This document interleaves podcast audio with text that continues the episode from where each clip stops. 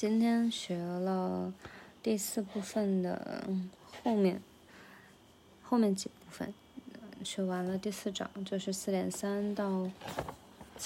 嗯，到四点五。觉得收获最大的就是扎根理论，还挺考验个人的洞见、想象，还有阅历积累，那种深刻的。逻辑分析能力，嗯，然后第二个印象很深的就是，呃，明确的澄清扎根理论不是一个，呃，万能万金油，就他的要求还挺高的，说实话。然后其实倒不如说，嗯，不说做了扎根理论，而是说做了质性研究的编码，然后做了类别的分析。然后这个类别的分析呢，具体来说就是对应我们，呃，扎根理论三级的第一级中的前两步，也就是，呃，第一级的第一步呢是贴标签，categories，然后第一级的第二步呢就是发现类属，嗯，嗯，诶，对，类属才是 category，对。贴标签是贴标签哈，第一步是贴标签。比如说我们举的例子里面，贴标签就贴了三十三个，很短的一一段一段对话。然后，嗯，编码第一级的第二步呢，就是发现类属，这个类属就是 category。然后举的例子呢，就是十二个，嗯，然后又抽象提炼成了四个，然后又变成了两个，嗯，对，所以这个就是编码的第一级的前两步。也就是类别的分析，嗯，然后还有印象深刻的点就是，嗯，类属本身应该是自带一种冲突或者是张力或者是动感的，这个其实就是对应我们质性研究就最前面说的，嗯，就怎么样去去去做一个好的选题呢？就是你这个选题本身就是含有一种，嗯，别人一看就觉得哎很矛盾。比如说，呃呃，师范生为什么毕业之后去直接当老师，却还是觉得就是，呃，很好像白学了一样，就是这种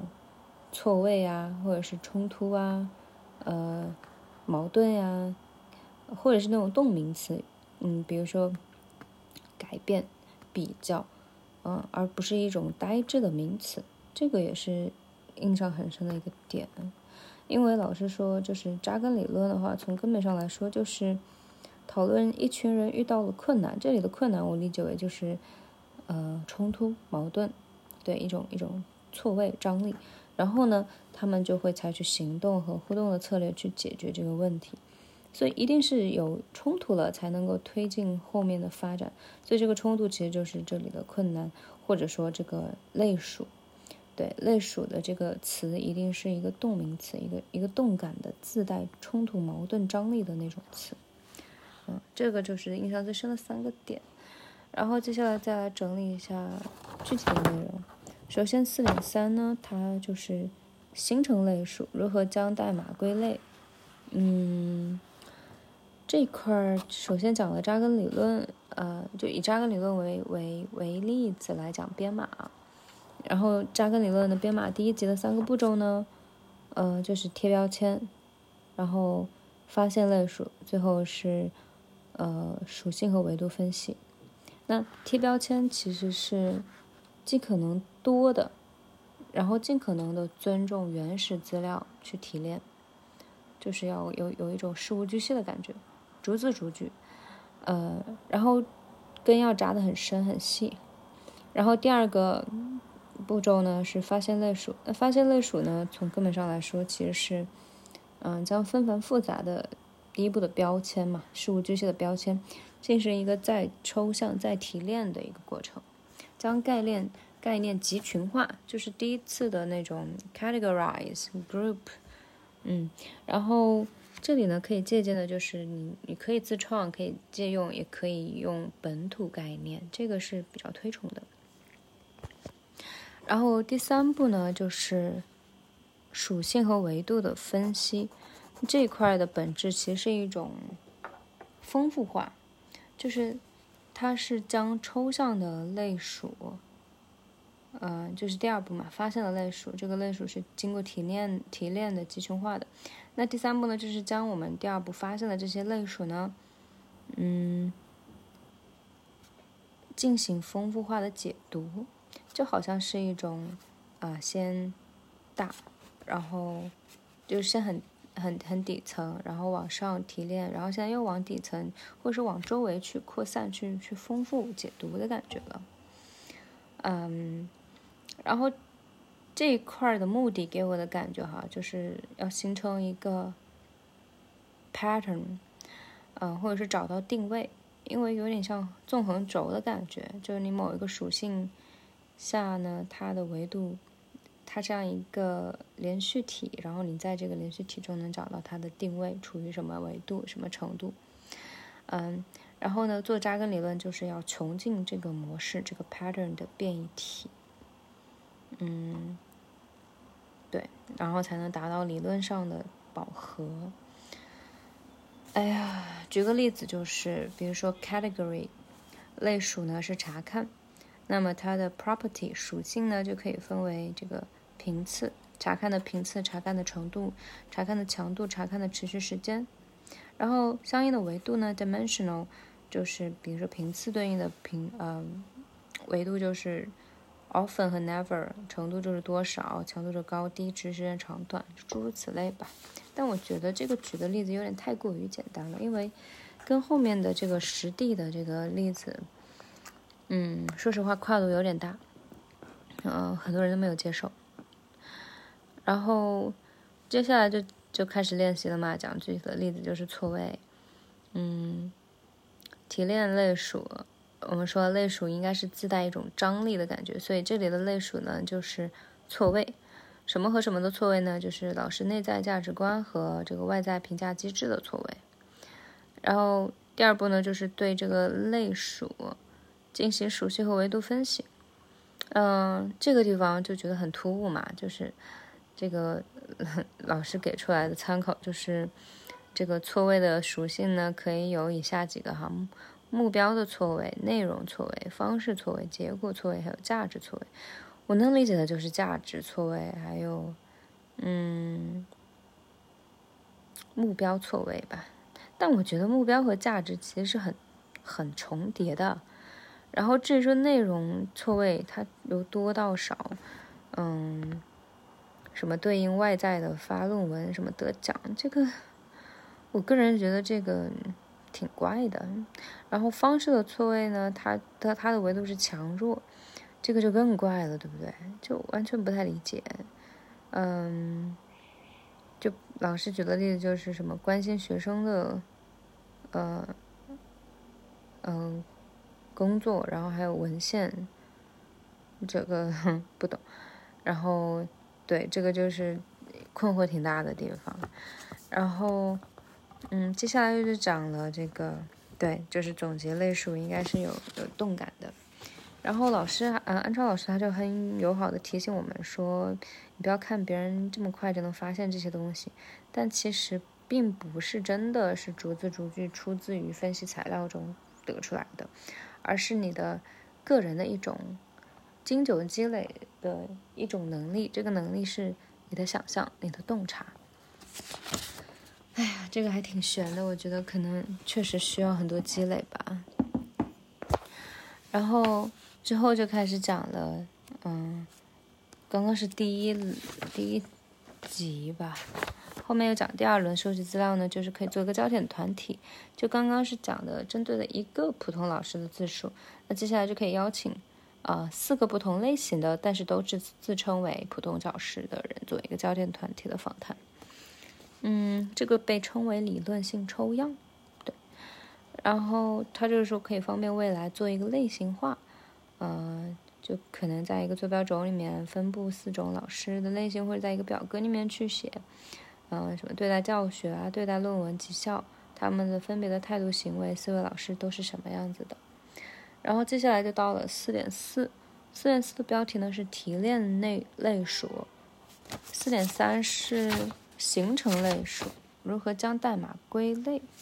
然后四点四是提炼类数，如何产生核心类数。嗯，这就来到了第二级编码。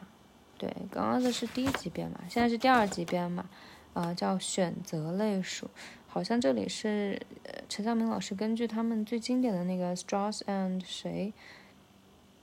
就是嗯改编的，对，改编的版本没有具体说为什么，嗯。然后他就这个第二级编码呢是选择类数，呃，选择核心类数。对，就发现，并且明确核心类数。什么是核心类数呢？就像一个太阳，别人都围着它转；也像一个渔网，它什么都能囊括。嗯，它是对中心现象的概括。然后也像一个建筑，它就是完完整整的一个建筑，而不是一砖一瓦。然后它的步骤呢，就是三步。第一个是讲故事，将中心现象进行描述性的叙述。啊，我觉得这个挺考验人的，说实话，就它没有一个。一个模板，一个固定，虽然它很灵活，但这也确实挺难。比量化来说的话，然后第二个就是形成，第二步就形成故事线。嗯，这个我觉得也挺考验功力的，就故事的概念化，感觉像是呃抽象化故事，就你不要陷入到情节当中、细节中去，而是把它抽象出来，变成一个。某一种抽象性的 pattern，然后寻找核心类属，然后第三步呢就是核心类属的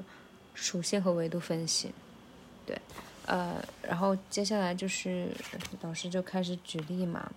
这个地方就是我觉得很厉害的，就真的是来自于洞察，就他居然会通过讲故事这一步呢，慢慢的发现说，哦，原来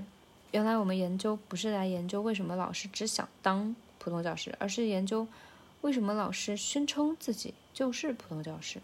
这个里面的宣称自己，其实就把我们的研究呃主题挪到了关于普通的言说，嗯，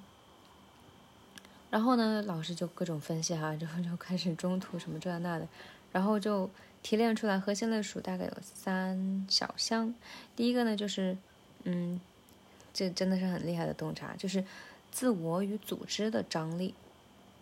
哦，有没有发现这个核心类数很妙的，就是它也是用了动名词，或是那种矛盾动感的感觉，对吧？啊，第一个是自我与组织的张力，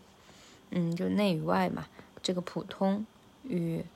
普通教师不普通，对，就普通教师是组织给你的定义，但这个后面的不普通其实是自己给自己的一种自我认同吧。然后第二小个第二个核心类属呢，就是。嗯，自称普通其实有两重意涵。第一个其实是一种，啊，对我就很普通，怎么了？就这种像是一种温和的抵制。嗯，对，其实是心有不满的，他是一种温和的抵制，说我就是普通，怎么地了？但这个普通其实是他们外界给定义的普通，但自己是不认同的。其实，然后第二个意涵呢，就是一种主动的建构。身份的建构，身份认同，嗯，你看这个建构和抵制其实也是一种动词，就真的还蛮厉害的。然后再加上很恰当的形容词，温和的抵制，对，因为他愿意称呼自己是普通，他没有很激烈的说，嗯，你们这个绩效是有问题的，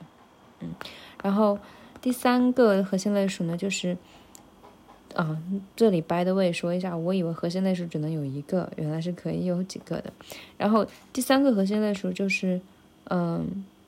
自称普通对行动者的意义。第一个是情绪宣泄，这个我觉得是在第二个核心类属的基础上延伸出来的。比如说第二个核心类属，它是指呃自称普通有两个意涵嘛，第一个意涵是一种温和的抵制。那对于这个温和的抵制这个行为呢，它体现出来的意义或者说，呃，情绪是一种，呃，情绪宣泄。你看这个宣泄也很妙啊，也是个动词，而且它不是行为上的宣泄，它是情绪上的宣泄。然后第二个呢是消解错位，这个是指自我与组组织之间的张力，去消解这样一个错位，让自有点像是自我安慰。呃，我也不太理解，说实话，这个消解错位其实对应的就是，呃，刚刚第二个核心类数，嗯的第二个意涵，主动的建构身份的建构，这个地方其实就是消解这种身份认，消解这种身份认同的错位，去建构身份认同。嗯，对。总之呢，就是很厉害的洞察，而且它真的是做到了核心类属用的都是动名词，比如说抵制啊、建构啊、张力呀、宣泄啊、消解。嗯，然后接下来就是到了第四点五，它的标题是关联类属，呃，研究结果如何类型化。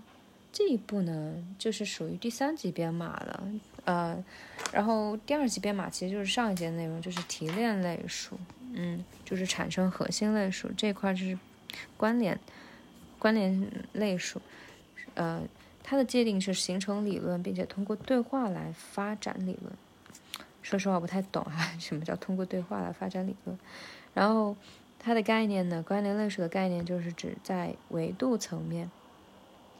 dimensional 就是那个什么多啊少啊强啊弱，这个这个连续体，在维度层面将类数联系起来，差异关联。说实话，这个我也不太理解嗯，然后就就接下来就介绍关联类数的步骤。嗯，A 到 F，原因、因果条件，然后现象，然后呃情境条件。然后是干预条件，然后接下来是行动或者是互动策略，最后是结果。然后形成理论，形成理论，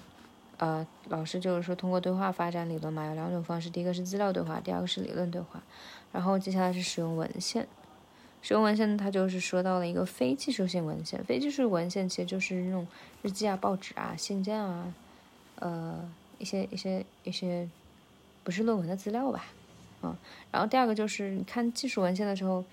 不用全部都看，也不用一开始就看，而是在等你发现了某个类属之后再去阅读，有针对性的阅读。然后接下来又是什么类型化？这个类型化呢，老师举了几个例子，就是一个坐标轴，就是好像把那种四个不同的老师，呃，放到就是不同的区域，然后给他有一个非常个性化的命名，嗯，什么，嗯，真正什么，嗯。类似于什么温和的普通，什么嗯，呃，就是其实不普通的普通，就低调的不普通，我也不知道，就就诸如此类吧，对。然后最后就是一个嗯初步结论，对，老师读都说个初步结论。然后最后就是让我们反思，然后提出困惑。然后最后介绍两本书，第一本呢是。质性资料的分析方法与实践，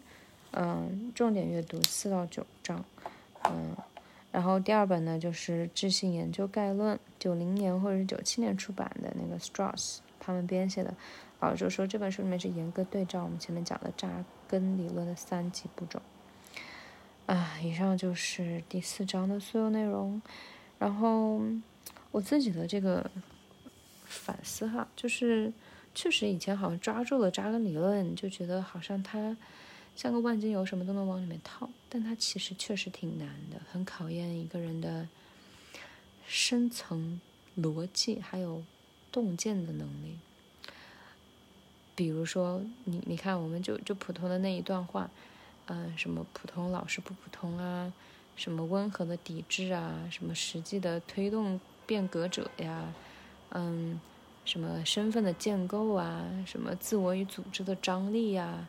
还有什么消解呃消解错位还是什么？看看，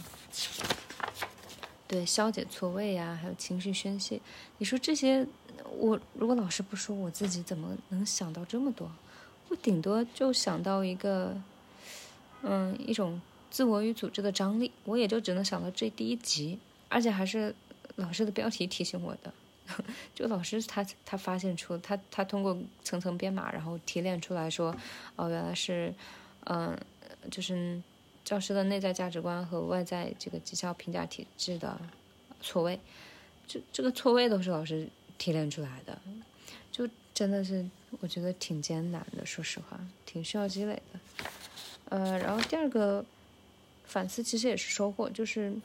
那既然如此，就不用太强求了。那就给自己一个台阶下，就不说用扎根理论，而是说用做做了质性研究的编码，或者说做了类别的分析，然后其实就是呃贴标签儿，再加上发现类属就行了，对吧？然后至于说后面的什么，嗯，发现核心类属啊，什么关联类属啊，讲故事啊，这些都暂时可以就不用做太多要求。包括第一集的第三步，就是嗯那个很尴尬的那个，就是针对类数来做一个属性和维度的分析，这块儿也不用做，就觉得哎够一够还能够着。然后，嗯。至于说困惑，其实主要就是扎根理论的第二集和第三集吧，觉得还挺难的。这个就先暂且吧，暂且不说了。嗯，对，至于说印象深刻的，一开始也都都总结过了。对，那以上呢就是今天的学习笔记，嗯，就分享到这里，然后明天。明天非常期待，是关于，呃，就是这第四章讲的是类别法嘛，就是资料收集完之后你怎么分析？分析方法分两大类，第一个就是这种哈类别，然后第二种呢，也就是明天要学的是那种情境分析，有点像更加注重整体，呃，比如说叙事探究，那这个就是我。我觉得也许比扎根理论会简单一点，然后也确实是我个人比较感兴趣的一个地方，而且它又是以整体为为这个格局去出发，我觉得可以期待一下。对，明天再见喽，See ya。